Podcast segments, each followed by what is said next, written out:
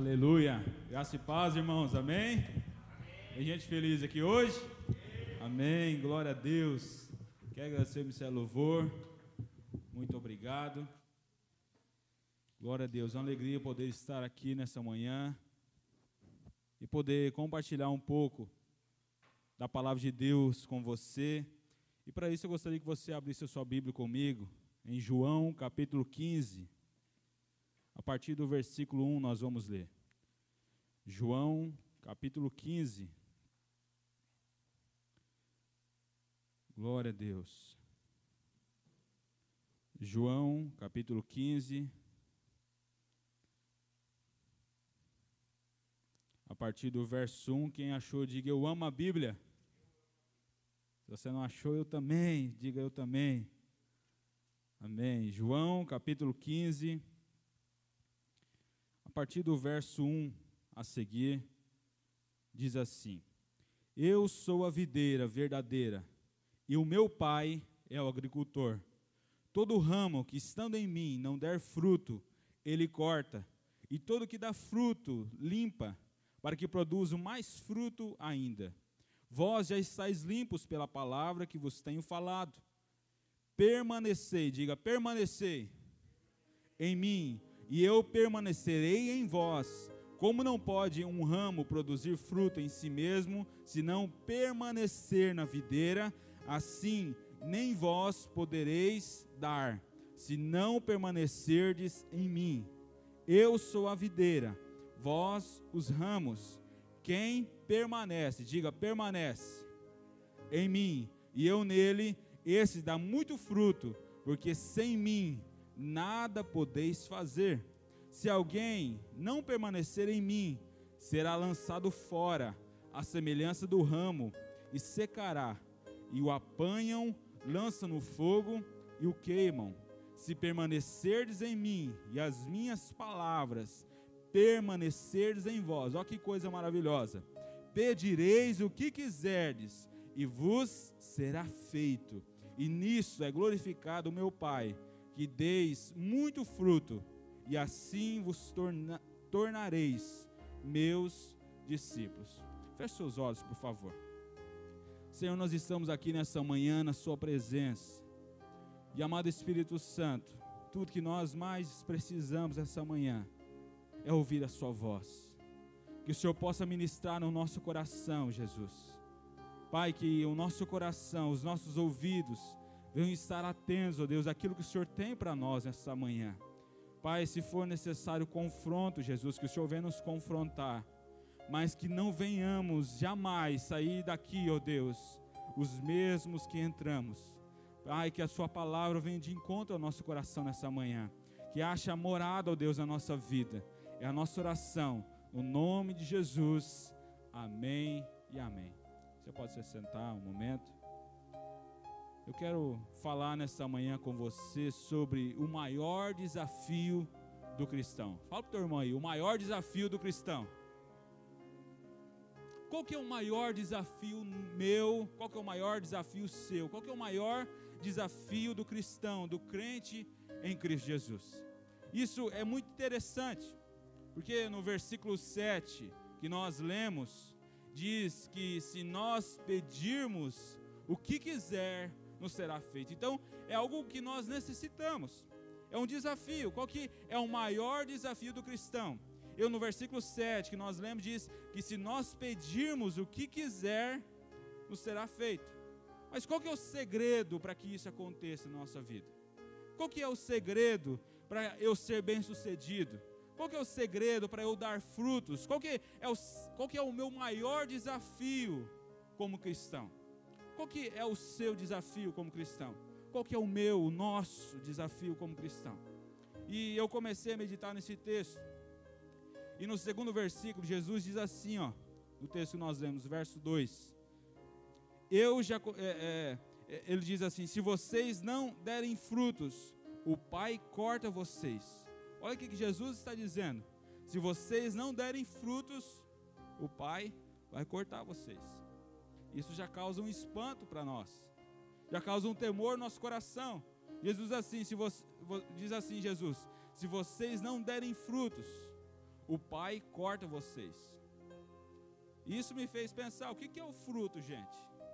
Poxa, se eu não der fruto, eu vou ser cortado. Então, o que é fruto? Fruto, você vai ver nas Escrituras que diz respeito a duas coisas. A primeira coisa é que o que é fruto?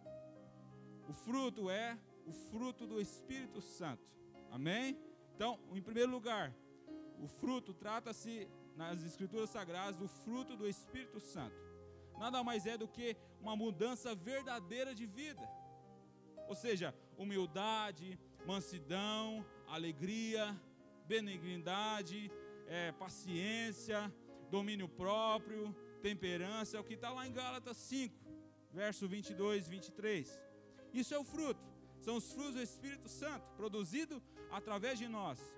E ele quer, ele, ele quer ver esse fruto, Jesus quer ver esse fruto, esse resultado para você que está em Cristo. Você pode dar um glória a Deus, um amém aí? Amém? Então ele quer ver, Jesus quer ver esse fruto, esse resultado para você que está em Cristo. Então, se você está em Cristo, eu e você, nós precisamos produzir esses frutos do Espírito Santo. Amém? Amém, queridos? Mas também os frutos são as boas obras.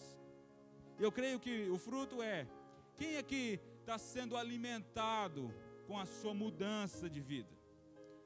Quem é que está sendo alimentado? Quem é que está sendo é, beneficiado do novo você, desse novo homem, dessa nova mulher que permanece em Cristo Jesus? Quem é que está sendo beneficiado com isso? E assim, Jesus, ele é muito enfático ao dizer: vocês têm que dar fruto. Olha o que, Jesus está falando: vocês têm que dar fruto, senão meu pai vai cortar vocês da videira. Isso causa muito espanto para nós, queridos. Jesus é enfático ao dizer: vocês têm que dar fruto, senão meu pai vai cortar vocês da videira. Se você continuar lendo no, no texto a seguir, você vai, vai entrar em parafuso. Porque ele vai dizer no versículo 5 de João 15, João 15, verso 5, diz assim: Mas vocês não conseguem dar fruto. A conclusão do versículo. Vocês não conseguem dar fruto. Ele diz assim: Vocês precisam dar fruto. E aí ele traz uma colocação dizendo que nós não conseguimos dar fruto. Vocês não podem fazer nada, em outras palavras. Porque na hora que ele fala, vocês têm que dar fruto, você já está aqui, ó, meu Deus do céu, o que, que eu vou fazer para dar fruto? Como que eu vou fazer para mudar? Como que eu vou fazer para ajudar pessoas? Como que eu vou fazer isso? E na, na sequência, então, Jesus já fala: vocês não conseguem fazer nada. Nada. E aí a gente entra em parafuso. Porque ele diz: vocês não podem, vocês são um galho. O que, que um galho faz? E aí o que, que eu compreendi, queridos? Eu gostaria que você compreendesse nessa manhã também. Esse texto não é um texto dando ênfase em que, que você tem que dar frutos. Esse texto é um texto dando ênfase em que você precisa permanecer em Cristo Jesus. Amém? Esse texto não é um texto que está dando ênfase no fato de eu produzir frutos. Não. Esse texto está dando ênfase no fato que eu e você precisamos permanecer ligados na videira. Precisamos permanecer em Cristo. Eu acho muito interessante a palavra que Jesus usa. Ele usa assim: permaneçam em mim. Olha que interessante. E permanecer, gente, é um esforço de ficar.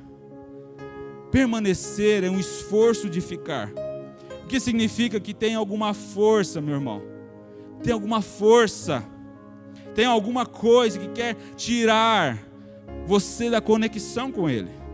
Então, permanecer é um esforço de ficar, mas também revela o fato de que algo tenta nos tirar essa conexão dele, tenta nos afastar dele. Então, permanecer é viver continuar ou ficar. Portanto, permanecer em Cristo é viver ou permanecer nele. Quando uma pessoa é salva, a Bíblia diz que ela está em Cristo. Está em Romanos capítulo 8, verso 1. Lá fala assim: nenhuma condenação há para os que estão em Cristo Jesus. Olha que interessante. E aí, 2 Coríntios 5, verso 17 diz: Se alguém está em Cristo, nova criatura é. Se alguém está em Cristo, nova criatura é. Então, quando uma pessoa é salva, a Bíblia diz que ela está em Cristo. Então, se ela está em Cristo, ela é uma nova criatura.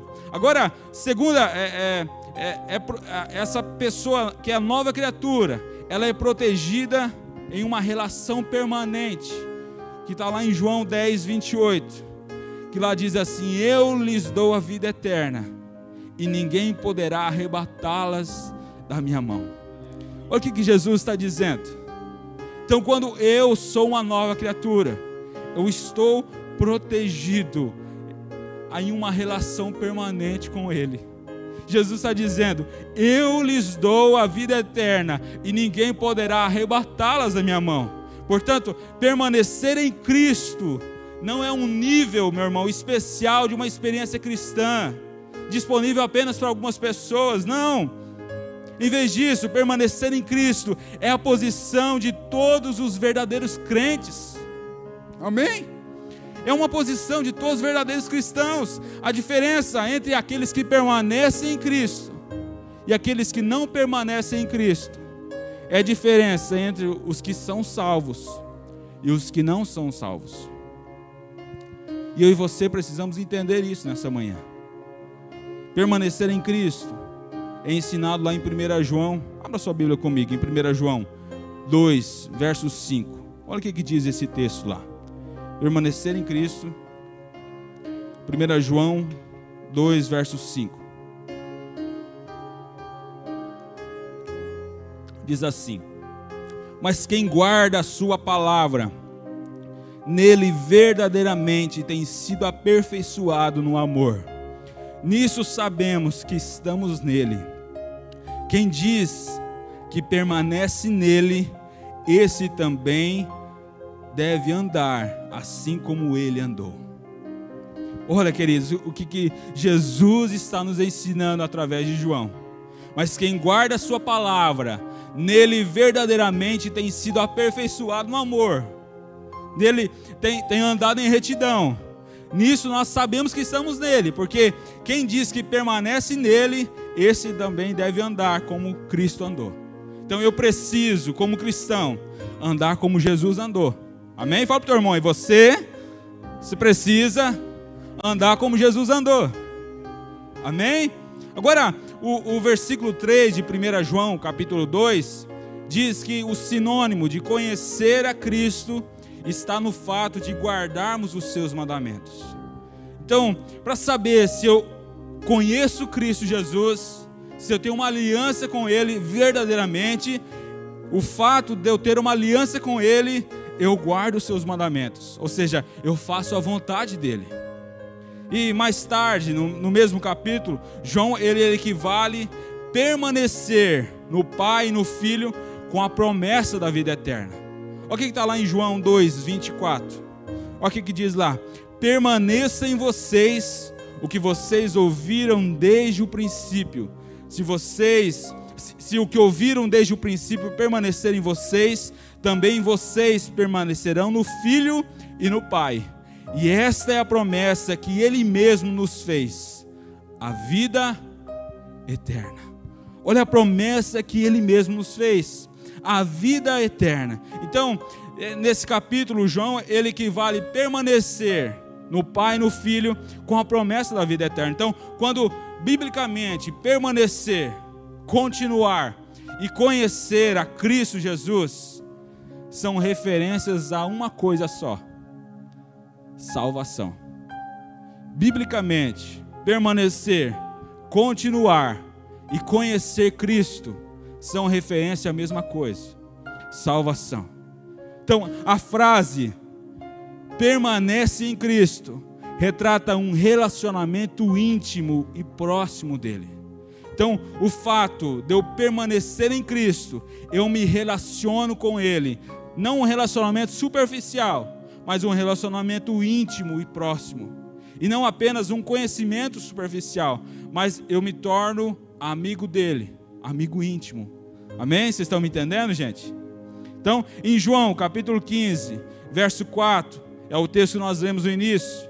Diz que Jesus, Jesus ele vai dizer aos seus discípulos que é necessário extrair vida dele, ou seja, Jesus diz aos seus discípulos que extrair a vida dele é essencial. Jesus usa o retrato de ramos unidos a uma videira. Ele diz: Permanecei em mim e eu permanecerei em vós. Como não pode um ramo produzir fruto de si mesmo se não permanecer na videira? O que, que ele diz? Assim, nem vós o podereis dar, se não permanecerdes em mim. Eu sou a videira, vós os ramos. Quem permanece em mim e eu nele, esse dá muito fruto, porque sem mim nada podeis fazer. Se alguém não permanecer em mim, será lançado fora, à semelhança do ramo, e secará. E o apanham, lançam no fogo e o queimam. Se permanecerdes em mim e as minhas palavras permanecerem em vós, pedireis o que quiserdes e vos será feito. Sem essa união vital com Cristo Jesus, que a salvação fornece para a gente, não pode haver vida, nem produtividade na vida do cristão. Em outros lugares, a Bíblia compara a nossa relação com Cristo a de um corpo com a, a cabeça. Está lá em Colossenses 1,18. É uma união essencial. Você já viu um corpo andando sem a cabeça? Ou a cabeça andando sem o corpo? Não, um precisa do outro. O corpo precisa da cabeça. A cabeça precisa do corpo. Nós precisamos de Cristo. Amém? Nós precisamos estar conectados nele. E sabe, algumas pessoas tornam o aviso de João, que nós lemos no capítulo 15, o verso 6, que fala lá que os ramos que não permanecem na videira são jogados fora e queimados, como o significado de que os cristãos estão sempre em perigo de perder a salvação. Em outras palavras, diz que é possível ser salvo, mas se não permanecer, seremos expulsos. O que, que a gente precisa entender nessa manhã? é que Jesus é a videira verdadeira. Amém? Amém, queridos? Jesus é a videira verdadeira. Os ramos que permanecem nele são verdadeiramente salvos. Eles têm uma conexão real e vital com o Salvador Jesus. Os ramos secos que não permanecem nele são fingidores descrentes que simulam apego à videira mas não extraíram vida dele. Olha que interessante. Os ramos que permanecem em Cristo Jesus são quem é realmente salvo. Eles têm uma real conexão, uma real, uma vital conexão com, com Jesus. Mas os ramos secos que não permanecem em Cristo Jesus são fingidores, descrentes, que talvez simulam um apego à videira, mas não extraíram vida dele. No final, os fingidores serão vistos pelo, pelo que realmente eram. Pessoas penduradas que não tinham um apego autêntico a Jesus.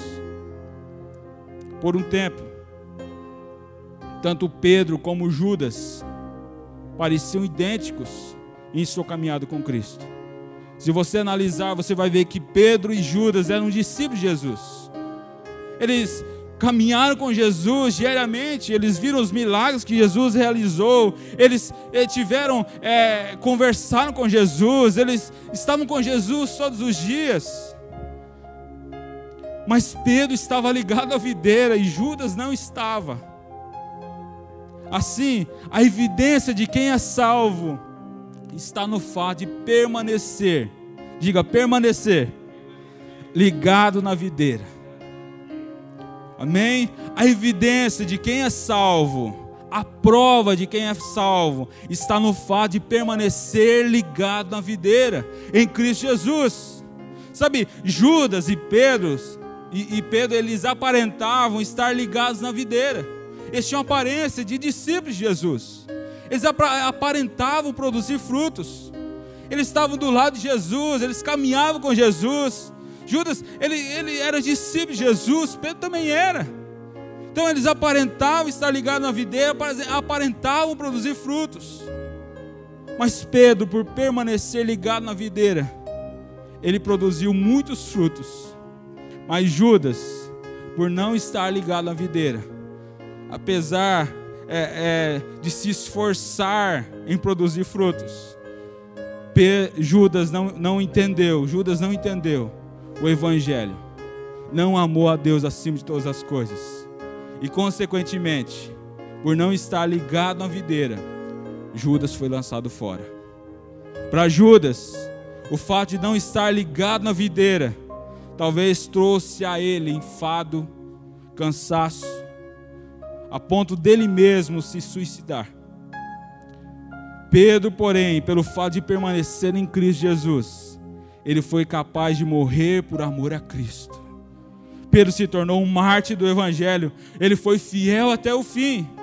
Judas, por não permanecer em Cristo, ele vai suicida, vai, vai, vai se suicida, dando fim então ao projeto de Deus na vida dele. Mas Pedro, por permanecer conectado na videira, Pedro vai foi fiel até o fim. E segundo os estudiosos, a Bíblia, vai, a Bíblia não, mas os estudiosos dizem que Pedro então é, é morto, crucificado, de cabeça para baixo, porque ele não se achava digno de morrer como seu mestre. E aí você fala, ah, mas os dois morreram. Sim, mas Judas morreu desconectado da videira e foi lançado fora. Mas Pedro, por permanecer conectado na videira, produziu frutos e ganhou uma recompensa maravilhosa, a vida eterna. O que eu quero que você entenda nessa manhã é que vale a pena permanecer ligado na videira. A recompensa é maravilhosa. Queridos, Pedro foi fiel até o fim porque ele permaneceu conectado, ligado na videira, ou seja, ele foi um canal que transportou a seiva, a vida de Deus a ponto de muitas pessoas até hoje comerem dos frutos produzidos através da vida dele. Pedro, ele foi um canal de Deus. E João, ele reitera o, o princípio do ramo murcho dessa maneira. Olha o que, que é, João fala em 1 João 2,19. Olha o que, que diz lá. Eles saíram do nosso meio, entretanto não eram dos nossos. Porque se tivessem sido os nossos, teriam permanecido conosco. Todavia eles se foram para que ficasse manifesto que nenhum deles é do nossos. Uma das provas da salvação, gente, é a perseverança, ou a permanência sustentada em Cristo Jesus. Os salvos continuarão em sua caminhada com Cristo. A Bíblia diz lá em Apocalipse 2, verso 26, lá diz assim: ó, aquele que vencer e fizer a minha vontade até o fim, darei autoridade sobre as nações. Apocalipse 2, 26, na NVI.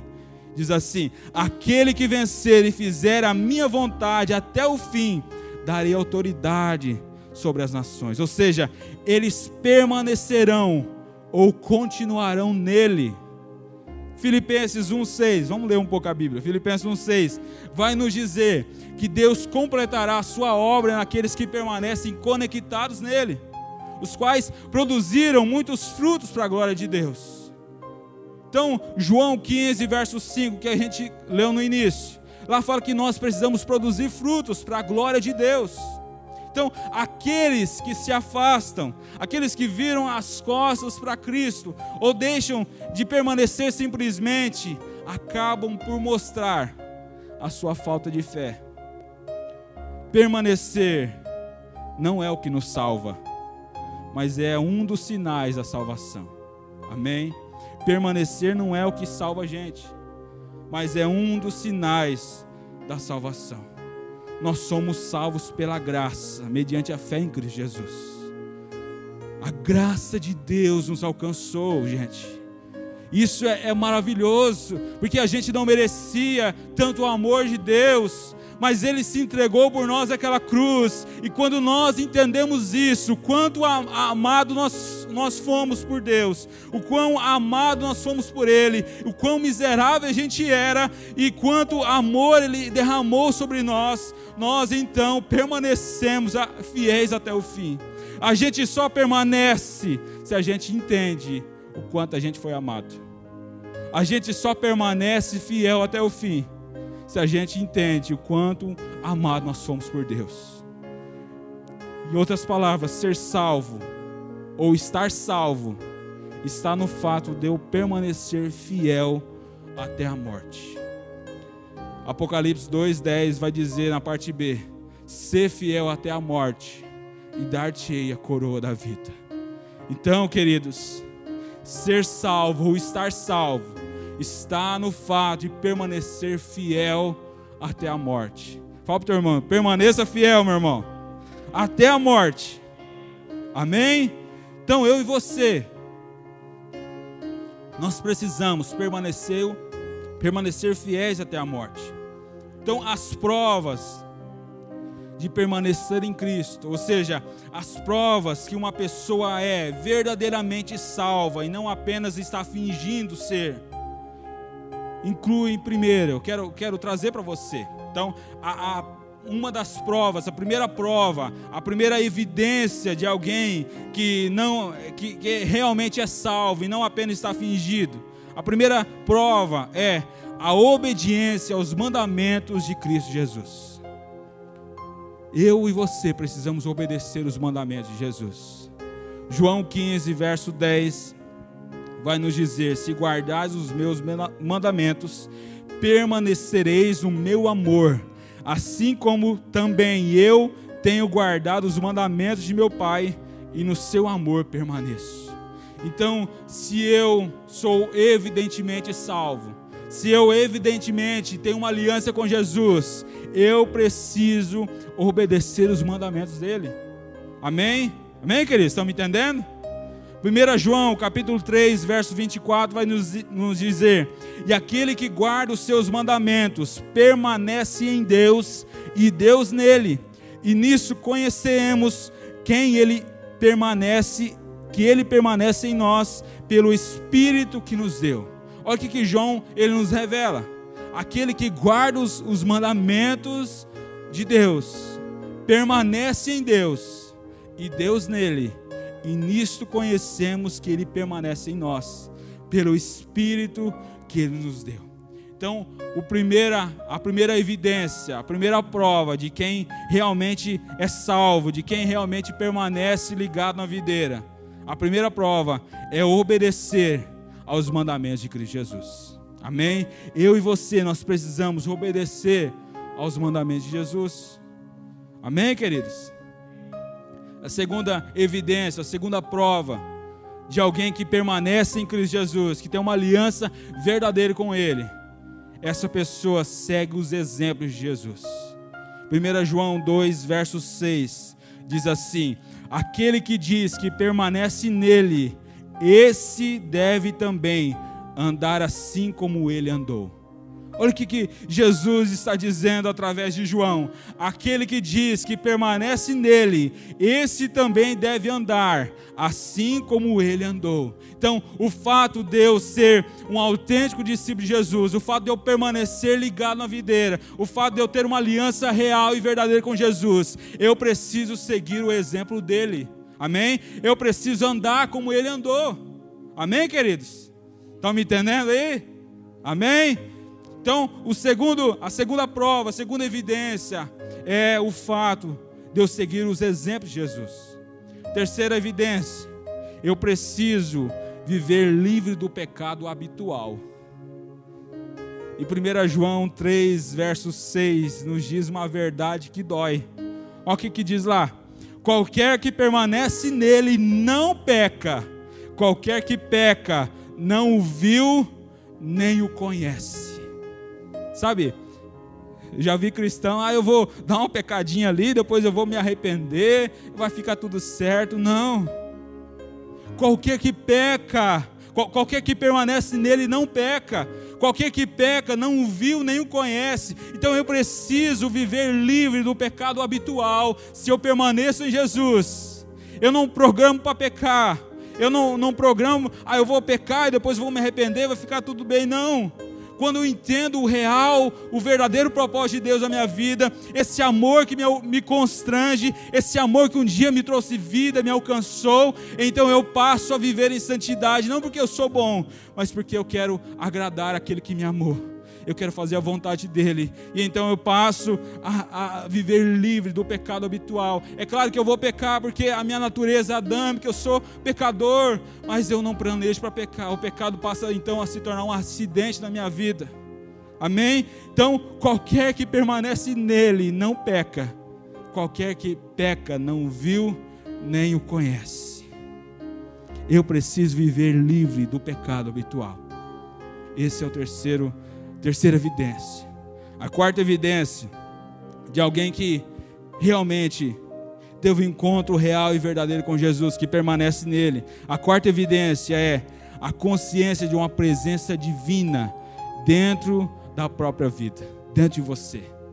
Eu preciso ter a consciência de uma presença divina dentro de mim. Olha o que diz lá em 1 João 4,13. 1 João 4,13. Olha o que diz lá. Nisso conhecemos que estamos nele e ele em nós, pois que nos deu o seu Espírito. Nisso conhecemos que estamos nele e ele em nós, pois ele nos deu o seu Espírito. O Espírito Santo habita em mim, em você. Quando nós estamos conectados nele, quando nós estamos ligados nele, nós então permanecemos nele e o Espírito Santo habita dentro de nós. Então eu e você precisamos ter a consciência de uma presença divina dentro de nós dentro da nossa própria vida. Nisso conhecemos e que estamos nele, e ele em nós, pois ele nos deu o seu Espírito. Sabe, uma vez eu ouvi um pastor em uma pregação, e ele dizia que ele tinha, nessa pregação, ele estava dizendo que ele tinha um pomar de frutas na casa dele. E ele um dia estava sentado na área dele, na varanda, e ele está lá tranquilo e escutou um gemido um gemido forte, ah, né, um gemido, não sei gemer direito, mas ele escutou um gemido. E aquilo lá deixou ele intrigado, poxa, então tá vindo, será que tem alguém lá no, no meu pomar? E ele vai lá então no pomar, vai ver, e tá lá, e ele tinha um pé de maçã, uma, uma macieira lá. E ele chega perto da macieira e vai aumentando aquele gemido, né? E ele pega e coloca o ouvido lá perto lá da macieira, e ele escuta então aquela macieira gemendo assim, forte, e ele está vendo que a macieira estava produzindo fruto, estava dando maçã. E aí ele faz uma brincadeira. Você já viu alguma macieira, algum pé de laranja, algum pé de manga, um pé de alguma coisa gemer para dar fruto? Alguém já viu? Não, isso não é verdade. Porque eles não gemem para dar fruto.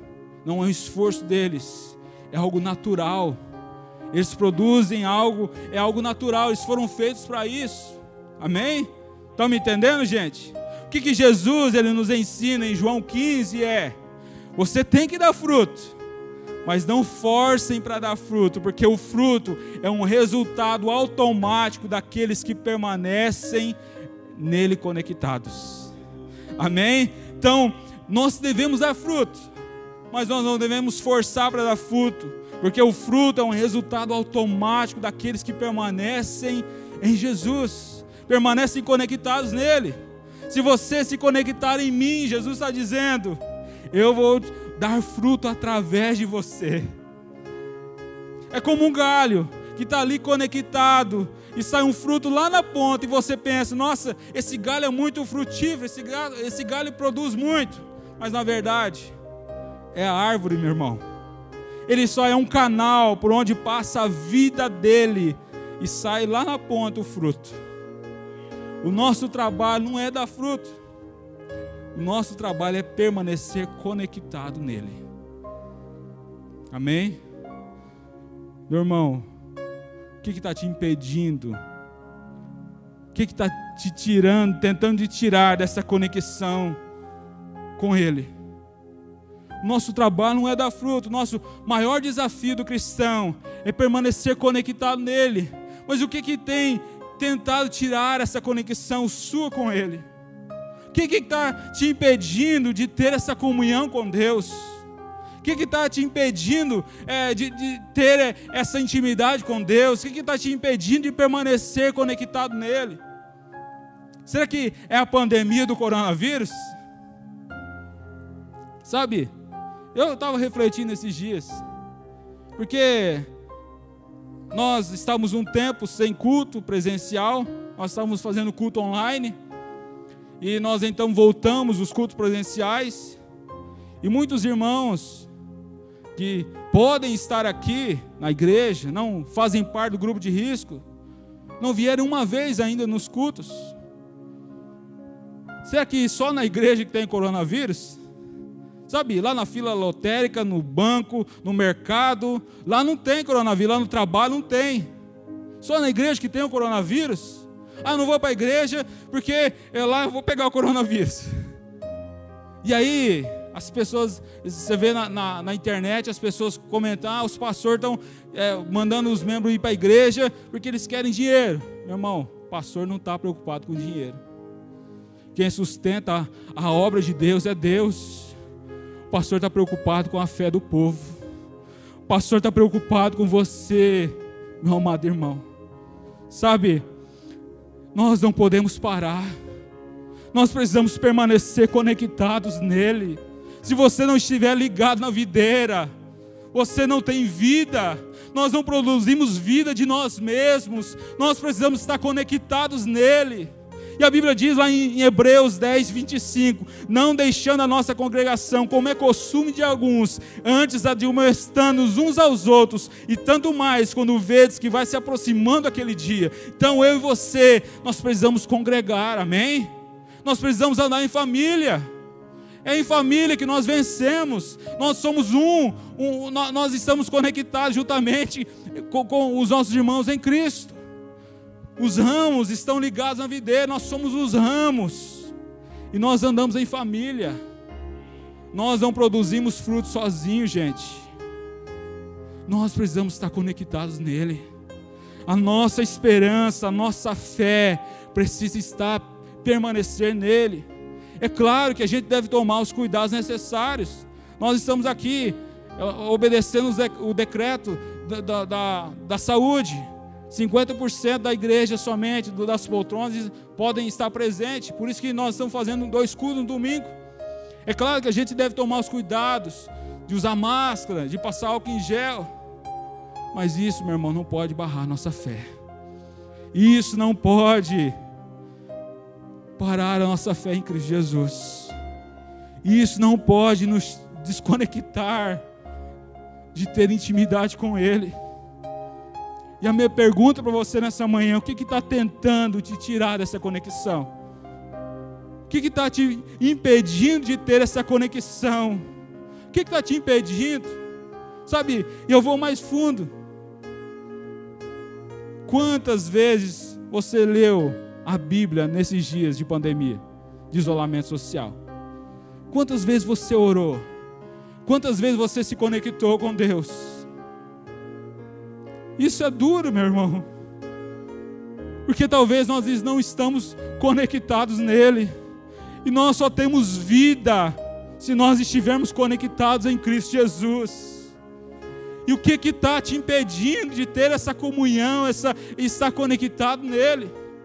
Sabe, quando você vê lá o texto de, de Marta e Maria, um texto muito conhecido, Jesus está lá na casa de Marta e Marta está correndo de um lado para o outro, querendo fazer alguma coisa para Jesus, para os discípulos que provavelmente estavam na casa dela também. Talvez eles estavam cozinhando, eh, talvez a, a Marta estava cozinhando para os discípulos, para Jesus. Talvez ela estava arrumando um lugar para ir dormir e tal. Era muita gente e ela chega na sala, Marta chega na sala e fala para Jesus: Jesus, Maria, minha irmã, está sentada, não está fazendo nada.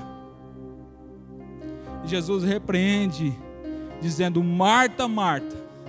Era como se ela tivesse, Jesus estivesse chamando ela para o sobrenome, né? Não sei, sabe quando a sua mãe está lá brava com você, a sua esposa, e fala assim: você, Rafael Cavalcante Farid Lima. Jesus disse para Marta: Marta, Marta, você está inquieta, tentando dar fruto, correndo de um lado para o outro, mas uma coisa só é importante, uma coisa só importa. E ele diz: e Maria escolheu a melhor parte. E o que Maria estava fazendo? Maria estava permanecendo nele, meu irmão. Maria estava permanecendo nele. E o fruto viria automaticamente. Se você tentar dar fruto sem permanecer nele, vai ser enfado e canseira.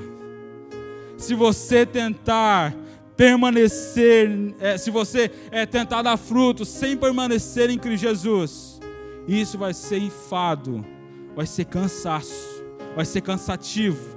Você vai andar inquieto de um lado para o outro, tentando fazer as coisas, e você vai ficar cansado. Talvez fazer a obra de Deus vai se tornar cansativo para você. Ah, tem muito culto na igreja. Tem, tem, culto terça, tem culto sexta, tem culto sábado, tem dois cultos no domingo, tem célula, tem escola de líder, tem um curso de membresia, e etc. E tem tanta coisa, e aí com você não está ligado na videira, e você então começa a ficar cansado, começa a se tornar um peso, um fardo, quando não estamos conectados nele quando não estamos permanecendo ligados na videira, nós tentamos produzir frutos por nós mesmos, e isso se torna enfado, cansaço, algo pesado. E começa a ficar as coisas pesadas para a gente.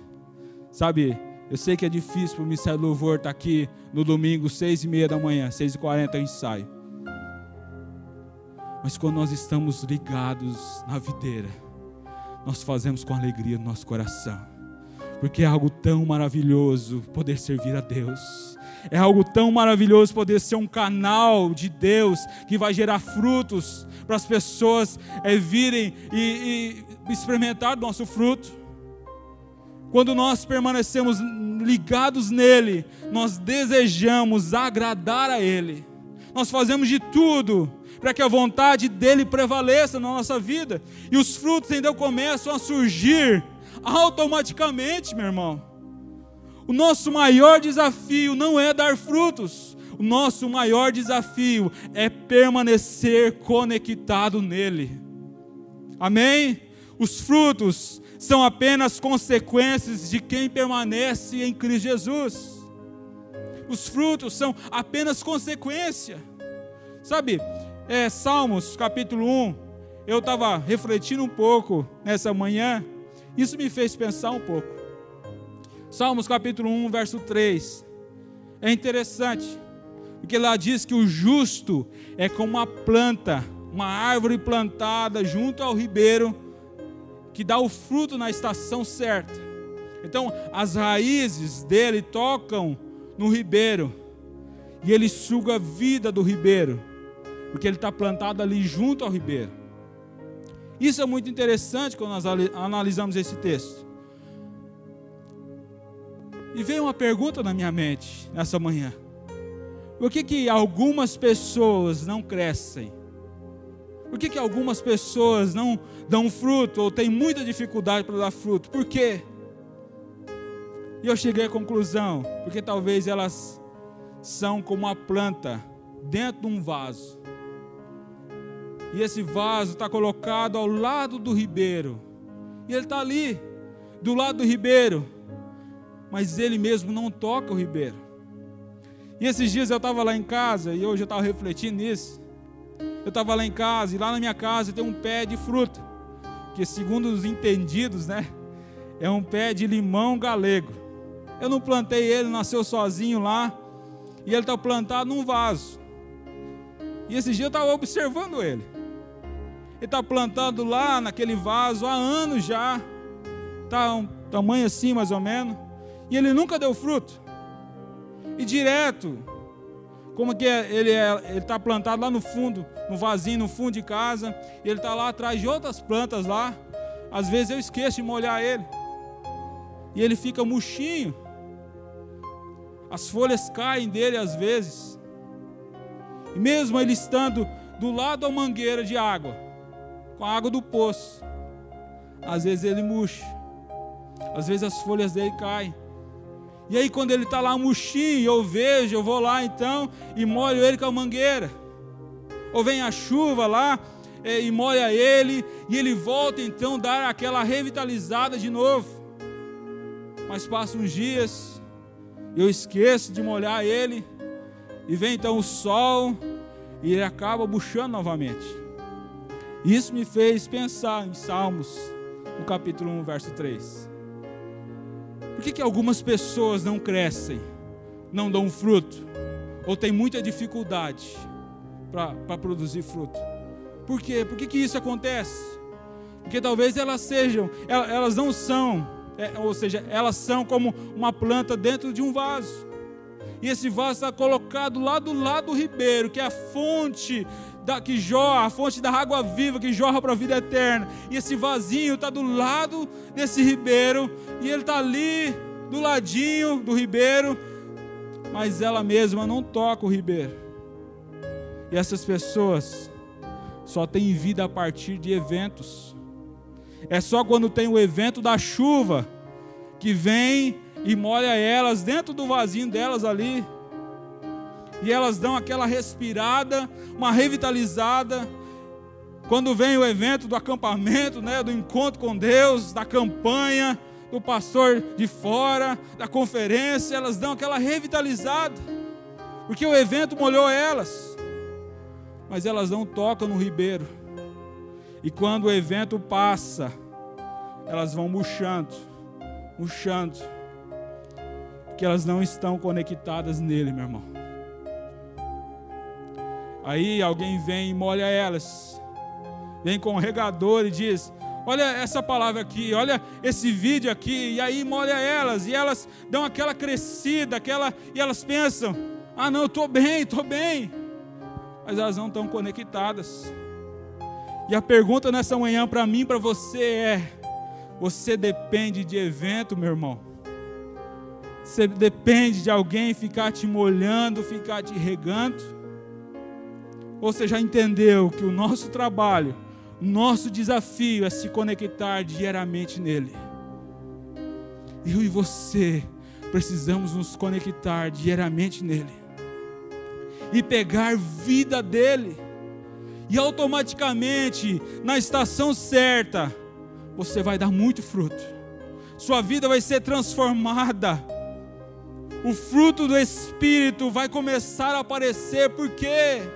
Porque você se parece com aquele que você adora. Eu quero que você reflita nessa frase. Você parece com aquele que você adora. Você adora o Deus verdadeiro? Ou você adora a um Deus chamado eu?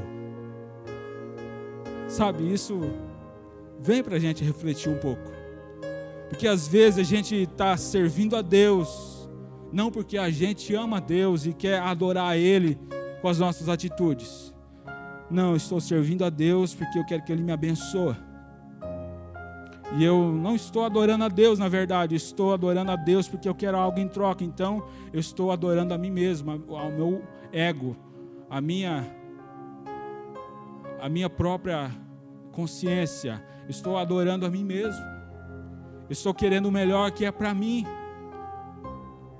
Mas quando eu adoro a Deus, eu faço as coisas o meu melhor, não para me dar bem, mas eu quero que o reino dele cresça, que se expanda. Eu quero ser um canal de bênçãos que vai produzir frutos. Eu quero ser um canal que vai produzir a vida dele. Então eu preciso me parecer com o Deus verdadeiro. Amém, queridos? Você parece com aquele que você adora. Então, o nosso trabalho, o nosso maior desafio é se conectar nele diariamente. E pegar vida dele, e automaticamente, na estação certa, você vai dar muito fruto, sua vida vai ser transformada, o fruto do Espírito vai começar a aparecer, por quê? E olha que interessante, você vai produzir, você não vai produzir, melhor dizendo, os seus frutos você vai produzir os frutos dele na sua vida, porque você está conectado nele.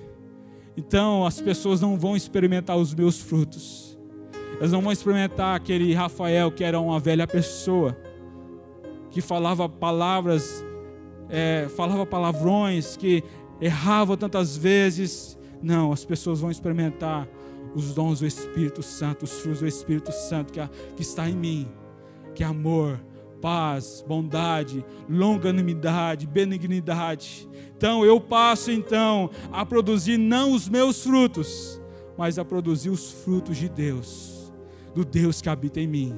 Eu passo então a ser um canal de Deus, da vida de Deus, que vai produzir frutos. Você não vai produzir os seus frutos, você vai produzir os frutos dele, porque você está conectado nele.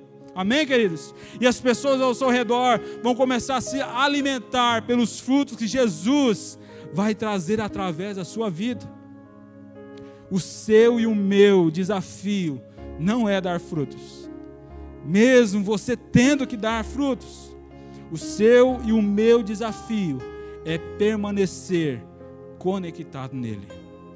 Todo dia de manhã acorda e se conecta nele oração, Bíblia, jejum, discipulado, louvor, adoração, todas as formas que você encontrar, mas permaneça na videira. Eu preciso me esforçar, porque se o meu maior desafio é permanecer, significa que algo tenta me tirar, me desconectar dele. Então eu preciso me esforçar. Mateus 11, versículo 12 vai dizer que desde os dias de João Batista até agora, o reino de Deus é tomado por esforço, e só os que se esforçam se apoderam dele. Então eu e você nos precisamos nos esforçar para buscar a Deus. O reino de Deus é tomado por esforço, e só é, é tomar posse desse reino só, só se apodera desse reino quem se esforça. Eu e você precisamos nos esforçar para permanecer conectados nele. Amém, queridos? Lucas 9:62, Jesus ele diz assim: Ninguém que põe a mão no arado e olha para trás é apto para o reino de Deus. Nós estamos servindo a Deus, amém? Nós não podemos olhar para trás, nós não podemos parar, nós precisamos permanecer conectados nele. E eu só permaneço conectado nele se eu tiver intimidade com ele. Eu só permaneço conectado nele se eu me esforçar. Que às vezes não vai dar vontade de ler a Bíblia, não vai dar vontade de vir na igreja, não vai dar vontade de, é, de orar, não. Não vai dar vontade às vezes eu preciso me esforçar. O reino de Deus é tomado por esforço, e só quem se esforça se apodera dele. Então eu e você precisamos nos esforçar para permanecer conectados nele. E eu quero que vocês se coloquem em pé, por favor.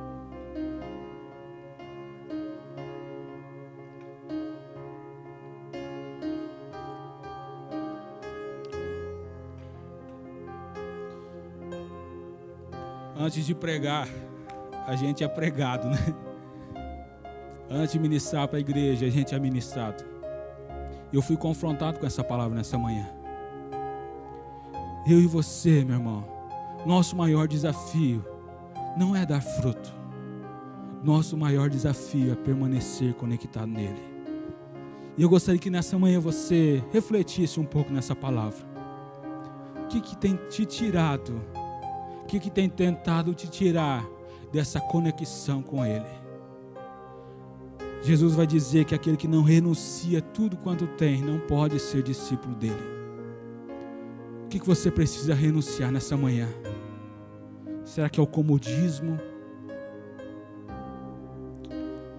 O que, que você precisa renunciar nessa manhã para permanecer conectado nele? Eu gostaria que você fechasse os olhos agora e começasse a falar com Deus.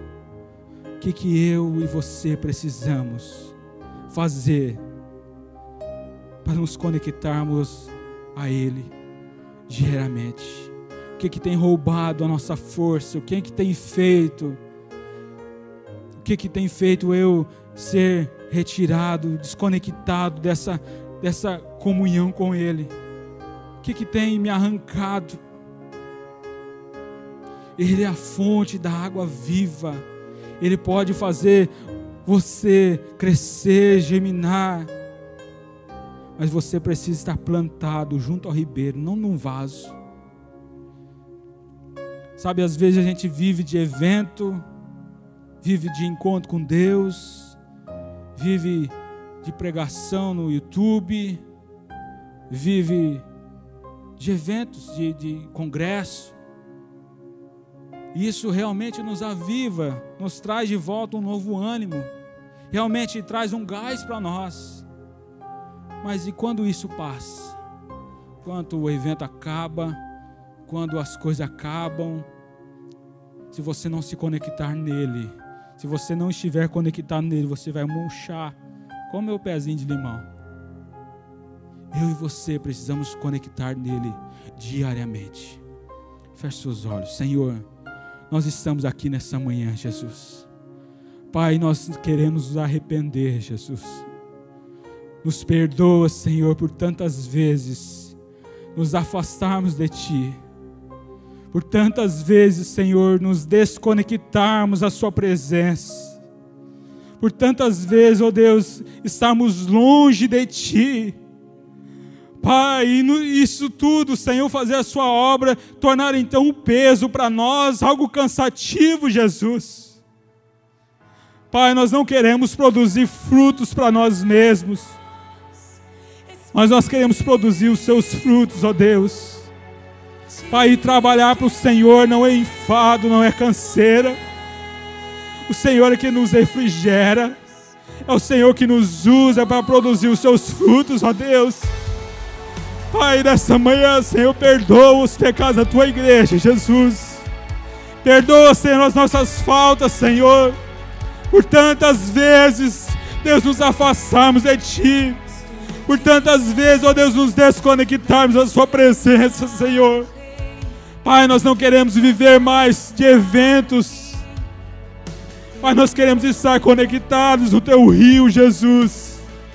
No rio de Deus no rio da vida de Deus. Pai, que o Senhor nessa manhã, oh Deus, possa confrontar o nosso coração. Pai, que a partir de hoje nós venhamos tomar uma decisão, Senhor, de nos conectarmos contigo, de permanecer, ó oh Deus, conectado ao Senhor.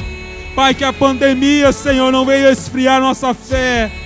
Pai, que a adversidade, os problemas que estamos passando esses dias, não venham esmorecer a nossa fé, Senhor mas que venhamos estar conectados, firmados, permanecer ligados em Ti, ó Deus, na videira verdadeira. Deus, que os rios de Deus possam fluir na nossa vida, Pai, que nós venhamos produzir os Teus frutos, Senhor. Pai, que isso não venha se tornar cansaço, enfado para nós, mas que nós venhamos Te servir, ó Deus, de todo o nosso coração, não esperando algo em troca, Senhor, mas fazer de todo o nosso coração em gratidão aquilo que o Senhor fez por nós aquela cruz. Senhor, que nós venhamos entender o real e verdadeiro amor de Deus por nós. Que nós passamos então, Senhor, nessa manhã, a viver tão somente para Ti, Jesus. Que nós venhamos entender essa manhã o Seu amor de verdade. E venhamos fazer a Sua vontade, Senhor. Não a nossa, mas a Sua vontade, Jesus não porque somos bons, mas porque o Senhor foi bom para conosco. É a nossa oração nessa manhã. No nome de Jesus. Amém e amém. Dê uma salva de palmas, Senhor. Amém.